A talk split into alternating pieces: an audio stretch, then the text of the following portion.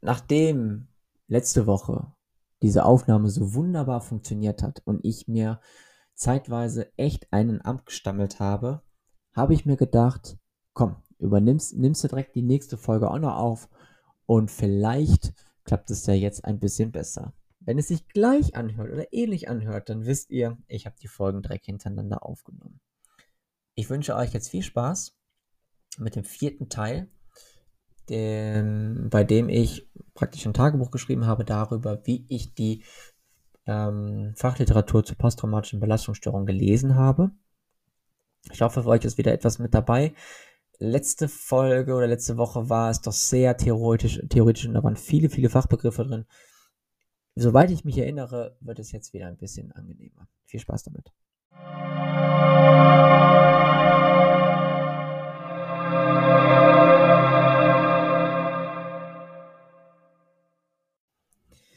Nahezu nahtlos geht es mit Tag 4 und dem weiteren Einblick in die Ätiologie der Traumafolgestörungen weiter.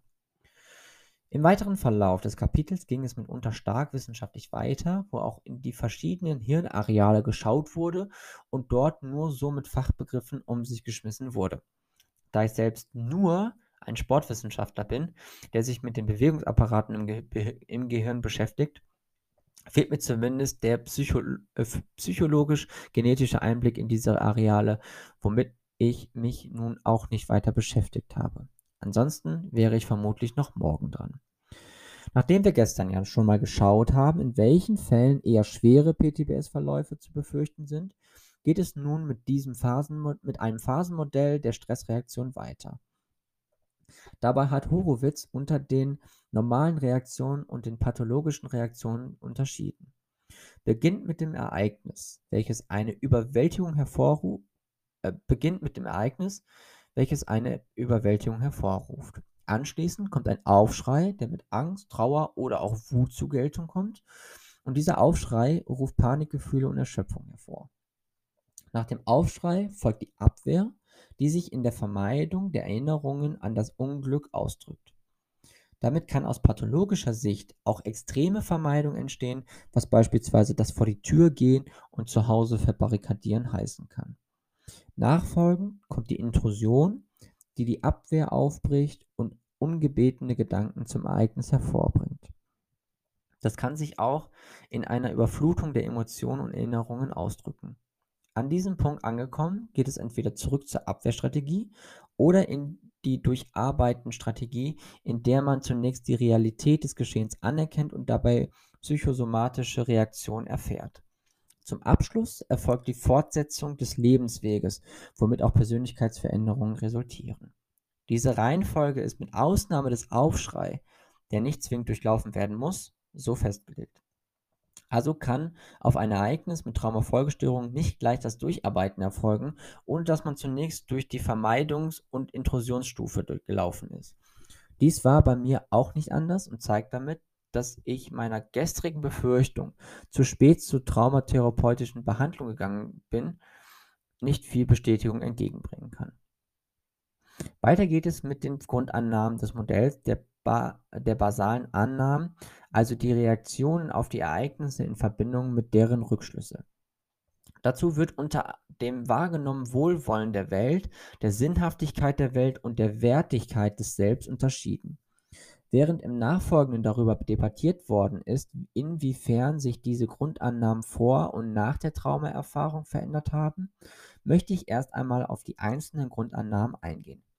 Das wahrgenommene Wohlwollen der Welt lässt sich in das Wohlwollen der unpersönlichen Welt und das Wohlwollen der von Menschen unterscheiden. Ich persönlich glaube, dass die Welt als solches eine gute ist und auch die Menschen vom Grundprinzip her gut sind. Natürlich gibt es auch Menschen, die ein bisschen bekloppt sind und nicht immer die gute Absicht verfolgen, um es freundlich auszudrücken. Aber auch der Überfall hat dort an meiner Grundannahme nichts geändert. In Bezug auf die Sinnhaftigkeit der Welt wird unter Gerechtigkeit, Kontrollierbarkeit und Zufall unterschieden. Ist die Welt gerecht? Hm, nun ja, hier würde ich eher unterscheiden zwischen dem Grundprinzip der Welt und dem, was die Menschen daraus machen. Ich glaube aber schon, dass die Welt gerecht ist, die Menschen hingegen nicht immer. Die Kontrollierbarkeit bezieht sich auf die Annahme, dass das Verhalten einer Person über ihre Erfahrung bestimmt. Also kann ich mit meinem Verhalten dafür sorgen, dass ich vor schlimmen Ereignissen beschützt werde. Diese Annahme hatte ich vor dem Überfall nicht und die habe ich überraschenderweise auch heute nicht. Dies kollidiert meiner Meinung nach auch etwas mit dem Zufall. Wenn ich mit meinen Verhaltensweisen dafür sorgen kann, dass mir vorzügig gute Sachen begegnen, dann kann auch dann kann es auch keinen Zufall geben, der Schlechtes und Gutes in der Welt verteilt. Auch ein zu großer Zufallsfaktor würde die Sinnhaftigkeit des Gerechten und die Kontrollierbarkeit etwas ad absurdum führen. Ich persönlich glaube schon, dass es den Zufall gibt und er uns auch hin und wieder in Situationen bringt, die gut oder schlecht sein können. Ob diese Zufälle aber bloß Zufälle sind oder mit spirituellen Erfahrungen begründet werden können, lasse ich jedem selbst überlassen, darüber zu entscheiden. Zur Wertigkeit des Selbst gehören die Punkte Selbstwert, Selbstkontrollierbarkeit und Glück. Hier kann man gewisse Parallelen zur Sinnhaftigkeit der Welt ziehen, denn Überzeugungen über die in der Welt herrschenden Prinzipien zur Verteilung positiver und negativer Ereignisse können auf die eigene Person übertragen werden. Beim Selbstwert entscheide ich darüber, ob ich prinzipiell ein guter oder ein schlechter Mensch bin. Dies hat sich vor und nach dem Überfall nicht geändert. Die Selbstkontrollierbarkeit bezieht sich auf die Verhaltensweisen, die entsprechende Ergebnisse beeinflussen können. Auch hier bin ich recht zwiegespalten, da beim Autofahren mit hoher Geschwindigkeit sicherlich ein gewisses Risiko erhöhe, aber auch die niedrigere Geschwindigkeit verunglücken kann. Hm. Auch hier bin ich recht zwiegespalten, da beim Autofahren mit hoher Geschwindigkeit sicherlich ein gewisses Risiko besteht, beziehungsweise ich damit auch ein gewisses Risiko erhöhe, aber auch bei niedriger Geschwindigkeit verunglücken kann durch andere Menschen oder Einflüsse der Natur. Vom Prinzip her bin ich aber schon so eingestellt, dass ich selbst relativ gut mich und meine Umwelt mit meinem Verhalten kontrollieren kann, soweit es aus physikalischer Sicht möglich ist. Zu guter Letzt kommt noch das Glück. Hierbei kommt es zu einem Gefühl, ob ich eher vom Glück gesegnet oder vom Pech verfolgt bin. Das wechselt sich bei mir in Phasen ab, hat sich von der Grundannahme der Gewalttat aber eher zum Positiven hingewechselt. Studien haben währenddessen ergeben, dass sich die Grundannahmen von Menschen mit Traumafolgestörungen eher zum Negativen hin verändern. So haben beispielsweise auch Personen mit einer negativen Weltanschauung ein höheres Risiko an PTBS zu erkranken. Ich war mit einer guten Weltanschauung auch nicht davor bewahrt, bei mir trug aber die Schwere des Erlebnisses ihren Teil dazu bei. Ähnlich wie, bei, ähnlich wie bei der Angst tragen auch die Grundannahmen eine Struktur, die sich ändern lässt, indem die Personen aktiv auf diese Grundannahmen eingehen. Wenn ich persönlich der Überzeugung bin, dass ich nur vom Pech verfolgt bin, kann ich durch Erfolgs- und Glücksmomente aktiv dazu beitragen, dass sich dieser Eindruck ändert. Andererseits ein nicht herausforderndes Glücks wird mich in der Pechspirale belassen, auch wenn ich einen vermeintlichen Glücksmoment erlebt habe. Und damit können diese Pechspiralen auch wieder mit Selbstbeschuldigung und Ähnlichem verknüpft werden. Wir haben ja nun bereits über die Risiko- und Schutzfaktoren gelernt, die entweder für oder gegen eine PTBS-Erkrankung sprechen. Merck hat 2003 ein Rahmenmodell dazu entwickelt, wodurch die Einflussfaktoren in der jeweiligen Situation einbezogen wurden. Demnach stehen erstmal die Risiko- bzw. Schutzfaktoren, wie beispielsweise frühere Traumata, Alter zum Traumazeitpunkt, geringere Intelligenz, Bildung, weibliches Geschlecht als Risiko oder Persönlichkeitsfaktoren. Diese wirken auf das Erleben des Ereignisses ein. Die Ereignisfaktoren lassen sich demnach in Traumaschwere, also Traumadauer, Schadenausmaß und initiale Reaktionen, also Interpretation und Dissuasion, unterscheiden. Diese wirken auf die posttraumatischen Prozesse, also Gedächtnisveränderungen, neurobiologische Veränderungen ein, die sich zusammen mit den Aufrechterhalt, äh, Aufrechterhaltungsfaktoren, also vermeiden, vermeidender Bewältigungsstil, kognitive Veränderungen und des gesundheitsfördernden Faktoren Disclosure, soziale Anerkennung als Opfer oder Überlebender auswirken lassen. Daraus folgen dann die Resultate des Ereignisses, wie zum Beispiel Störungsbilder, psychosoziale Konsequenzen und/oder die persönliche Reifung. Zur Vollständigkeit. Ich hatte als Schutzfaktoren zwar Persönlichkeitsfaktoren, aber auch frühere Traumata als Risikofaktoren. Aufgrund der Traumaschwere und der initialen Reaktion kam es bei mir zu einem posttraumatischen Prozess, der sich in Form einer PTBS ausgewirkt hat. Psychosoziale Konsequenzen hatte ich derweil keine, wodurch sich eine persönliche Reifung in einer früheren Zeit ermöglicht hatte. Auch haben gesundheitsfördernde Faktoren wie die soziale Anerkennung als Opfer und Überlebender positiv ausgewirkt. Ein wenig später werden zumindest kurz die posttraumatischen Prozesse und Resultate auf, äh, angerissen, bekommen ihre Ausführlichkeit aber erst ein Kapitel später, weswegen auch ich diesen Teil auf den morgigen Tag verschiebe. Allgemein lässt sich aber Folgendes festhalten. Abgesehen von der Schwere des Traumas und auch die sozialen Gegebenheiten infolge des Traumas sollten die Risikofaktoren den Schutzfaktoren überwiegen, damit eine PTBS entstehen kann. Interessant sei hierbei noch die Erwähnung, dass Menschen, die infolge eines Traumas eine PTBS erlitten haben, nachfolgend ein geringeres Risiko haben, infolge eines weiteren Traumas eine PTBS zu erleiden. Ausnahmen bestehen, äh, bestätigen bekanntlich die Regel. Deshalb schauen wir uns auch zum Überblick ein weiteres Modell an, das integrative Etiologiemodell der PTBS nach Tagay. Beginnend mit dem Trauma müssen Risikofaktoren überwiegend dominant und Ressourcen überwiegend deaktiviert sein. In Wechselwirkungsprozesse lassen sich hier drei verschiedene traumatische Phasen ermitteln. Die prätraumatischen Prozesse lassen sich einerseits in Form von genetischer Disposition, Persönlichkeitsdisposition, Alter, weibliches Geschlecht, frühere Traumata, psychiatrische Vorgeschichte, sexueller Missbrauch, Belastung und Stress und andererseits durch einen Mangel in Form von sicherem Bindungsstil, positiver, Selbstwirk se positiver Selbstwirksamkeitserwartung, positiven Selbst- und Weltbild, Resilienz, Sense of Coherence, ausreichender sozialen und strukturellen Ressourcen ermitteln. Die peritraumatischen Prozesse zeigen sich in Form von Traumaschwere, Unvorhersehbarkeit, Unausweichlich, Unausweichlichkeit, absichtlich durch Menschen versucht, Entwürdigung und äh, Dehumanisierung, Lebensbedrohung, Todesangst, sicherer, äh, sich aufgeben, völliger Kontrollverlust, Dissoziation, Beschädigung der körperlichen Integrität und mangels unzureichender sozialen Unterstützung, Überforderung der Bewältigungsressourcen äh, und Überforderung der Bewältigungsressourcen. Abschließend wirken sich posttraumatische, posttraumatisch mangelnde soziale Unterstützung, Erschütterung von Überzeugungen und Erwartungen, Dosis-Wirkungsbeziehung, sequentielle Traumatisierung sowie einer stockenden Bewertung des Traumas Zusammenbruch der Abwehrmechanismen, maladaptive Bewältigung negativ aus.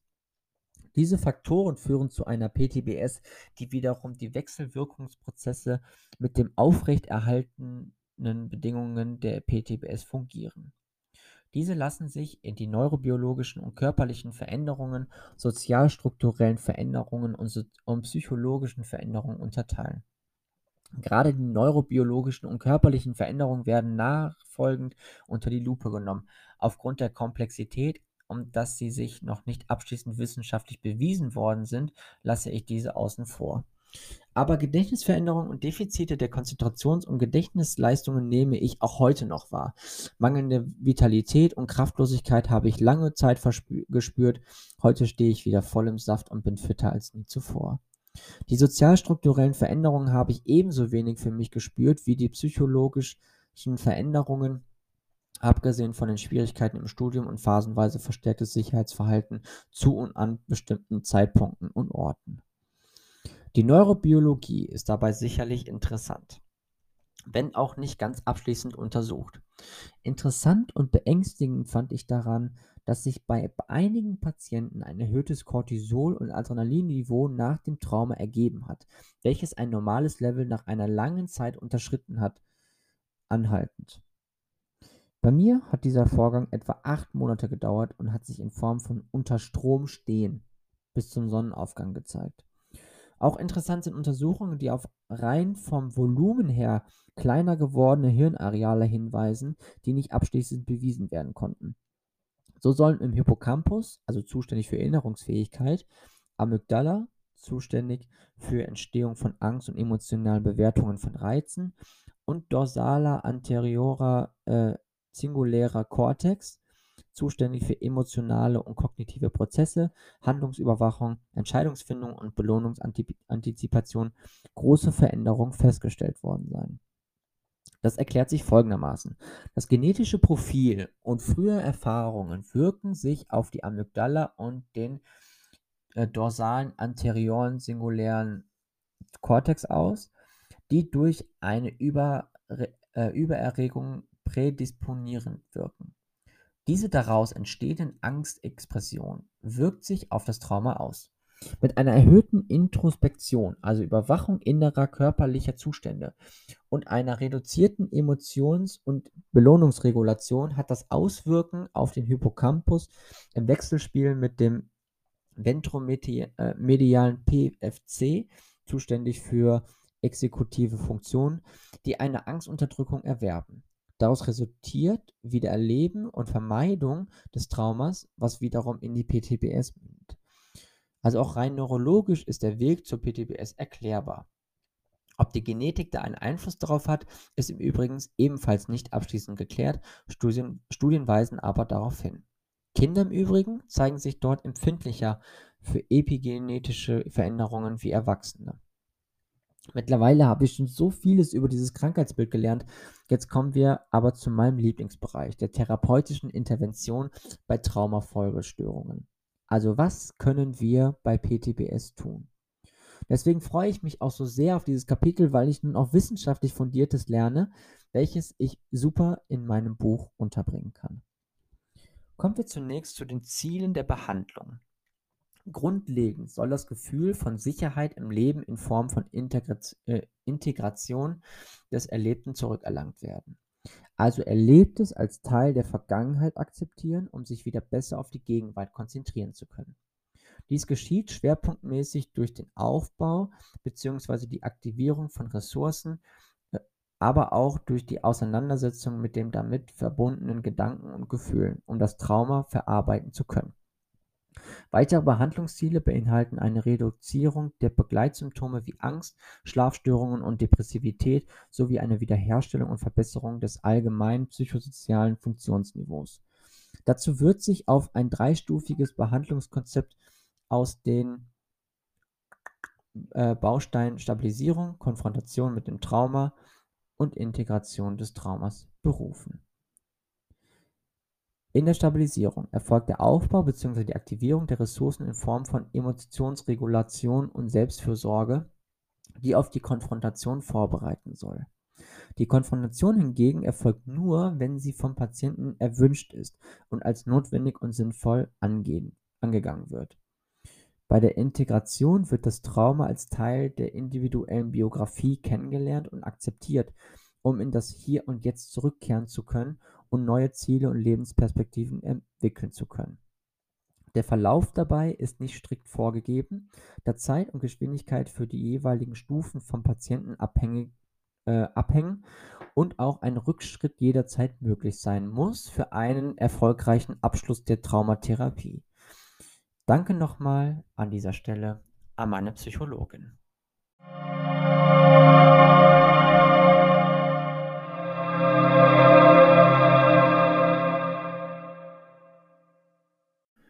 Während einer Traumatherapie werden sich auf absolute und relative Kontraindikationen berufen, die ein frühzeitiges Konfrontieren und damit eine Verschlechterung des, der Symptomatiken verhindern sollen. Die absoluten Kontraindikationen sind akutes psychotisches Erleben, akute Suizidi Suizidalität, schwerwiegende Verhaltensstörungen, also beispielsweise Hochrisikoverhalten oder Selbstverletzungen, anhaltender Täterkontakt mit Traumatisierungsrisiko, Subproblematik und andere äh, ausgeprägte psychiatrische Erkrankungen. Auf der Seite der relativen Kontraindikation stehen mangelnde Affekttoleranz, anhaltende schwere Dissozi Dissoziationsneigung, unkontrolliert autoaggressives Verhalten, mangelnde Disziplinfähigkeit zum traumatischen Erlebnis und hohe akute psychosoziale und körperliche Belastung. Thank God hatte ich nichts davon. Sollten die Kontraindikationen akut behandelt werden müssen, stehen diese an oberster Stelle. Auch Punkte wie finanzielle und berufliche Sicherheit werden mit Aufmerksamkeit betrachtet, um einen weiteren Abfall zu verhindern und den Fokus auf die Bewältigung der, äh, der aktuellen Kontraindikation zu ermöglichen. Vor allem Patienten mit Gewalterlebnissen brauchen in der Regel so viel Kontrolle über den therapeutischen Prozess wie möglich. Ich schätze, dass ich dort nicht so anstrengend war, was das angeht. Dennoch hatte ich schon so ein, meine vor, genaue Vorstellung, in welche Richtung ich mich gerade wie schnell bewege. Und da hatte meine Therapeutin auch ein großes Verständnis für. Wenn wir schon beim Thema der Therapiesitzungen sind. In der ersten Phase der Behandlung steht der Aufbau einer tragfähigen therapeutischen Beziehung, die von Vertrauen, Sicherheit und Empathie leben muss. Wichtig ist, die Psychoedukation, also das Bewusstwerden der Ursache, Symptomatik und der Normalität der eigenen Reaktionen, auch unter den neurologischen Gesichtspunkten gefolgt, von der Affektregulation beim Erinnern besonders schmerzhafter Momente. Dazu gehören auch schädigende Verhaltensweisen einzuschränken und fürsorglicher Umgang mit dem eigenen Körper, Geist und den sozialen Kontakten zu pflegen. Dies kann beispielsweise mit äh, Imaginations- und Achtsamkeitsübungen gelingen, mit denen Trigger erkannt und Flashbacks und Intrusionen umgangen werden können. Dazu wurden zwei Übungen vorgestellt: der innere sichere Ort, also eine Visualisierung eines sicheren und geborgenen Ortes, unabhängig der Realität, kann aber auch real sein. Von Menschen ist eher abzuraten, hilfreiche Wesen können gerne hinzugenommen werden. Und die Tresorübung also Verschließen der negativen Bilder, um diese loszulassen und sich von ihnen zu distanzieren. Die erste Übung funktioniert mit Hilfe von autogenem Training. Die zweite Übung ist auch als Päckchenpacken bekannt. Kleine Anmerkung meinerseits.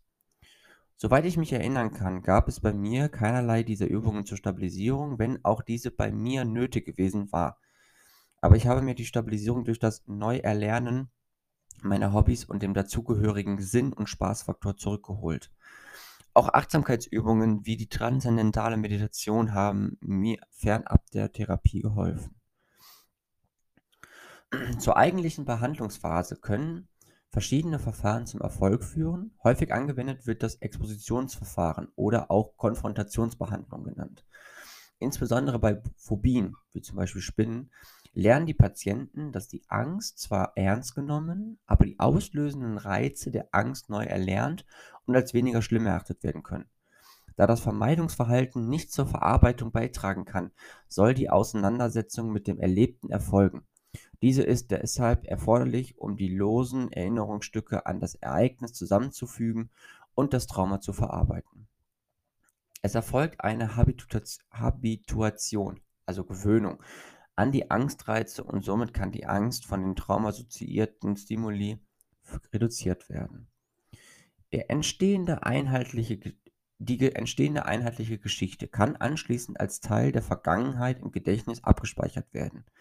Dabei wird unterschieden zwischen Exposition in sensu, also Konfrontation mit der erlebten Situation in der eigenen Vorstellung in Form der Wiedererlebung, und Exposition in vivo, Aufsuchen der, aus, äh, der angstauslösenden Reize in Form von Situationen, Orten oder Objekten, die der Patient vermeidet.